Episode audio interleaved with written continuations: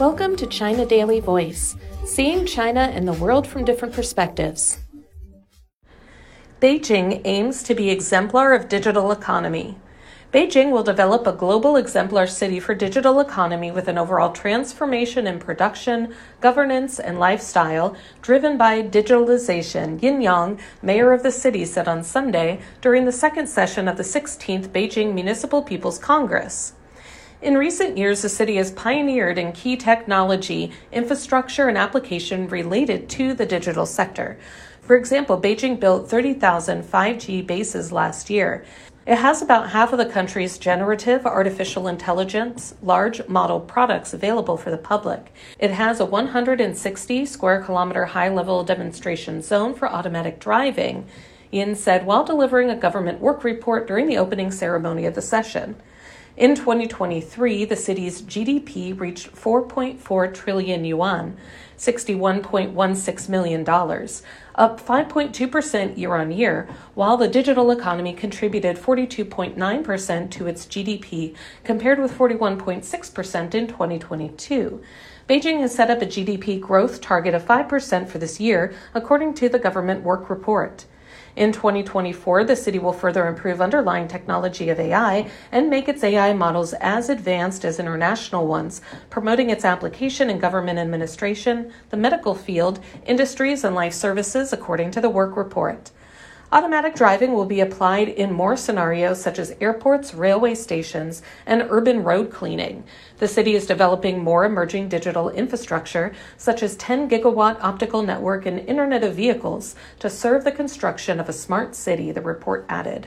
Liu Aiwu, director of Beijing Building Construction Research Institute Company's Scientific Research and Quality Management Department, said at a news conference on Sunday that construction of a smart city aims to bring better living experiences for residents and improve their sense of happiness we can foresee a broader coverage of digital services. Intelligent transport will ease traffic jams. The Internet of Things can monitor pollution. We can also explore more possibilities, such as showing the location of barrier free facilities as well as number of tourists at an attraction on portable devices to improve tourism experience, said Liu, who is also a member of the 14th Beijing Municipal Committee of the Chinese People's Political Consultative Conference. In the latest development, 15 automatic patrolling vehicles last week began to guard industrial parks, subway stations, and shopping malls around the clock within a 60 square kilometer area in the Beijing Economic Technological Development Area. It was the first road test for such vehicles in China. On one side of the vehicles is a display screen that broadcasts anti fraud information, safety tips, and other videos. Inside, it is loaded with explosion proof equipment, fire extinguishers, first aid kits, rescue equipment, and security equipment. Residents can press a button to seek help. The speed is 10 to 15 kilometers per hour. Residents can speak to the police, and the real time pictures will be transferred back in an innovative form of urban governance. The vehicles were developed by Neolix Autonomous Vehicle. In September 2020, Beijing started building a high level automatic driving demonstration zone and has since tested multiple commercial applications, such as automatic trucks and those running on highways. More than 800 vehicles from 28 companies have been tested at the automatic driving demonstration zone with an overall distance of over 20 million kilometers. The zone has already used unmanned vehicles in passenger transport, logistics, cleaning, and express delivery, serving 2 million people.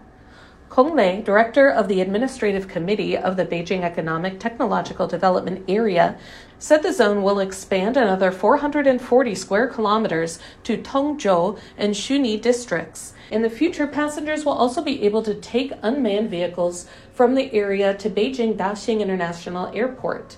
Lu Mingmin, Chief Marketing Officer at Neolix Autonomous Vehicle, said China has a large consumer group the best scenarios, and a complete industrial chain to support rapid development of automatic driving.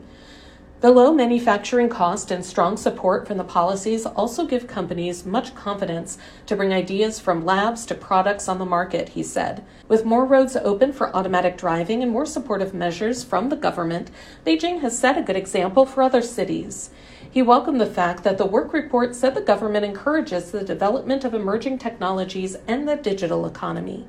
The company's 300 unmanned vehicles have been used in the demonstration zone, the Olympic Forest Park, and the 798 Art Zone. That's all for today. This is Stephanie, and for more news and analysis, by the paper. Until next time.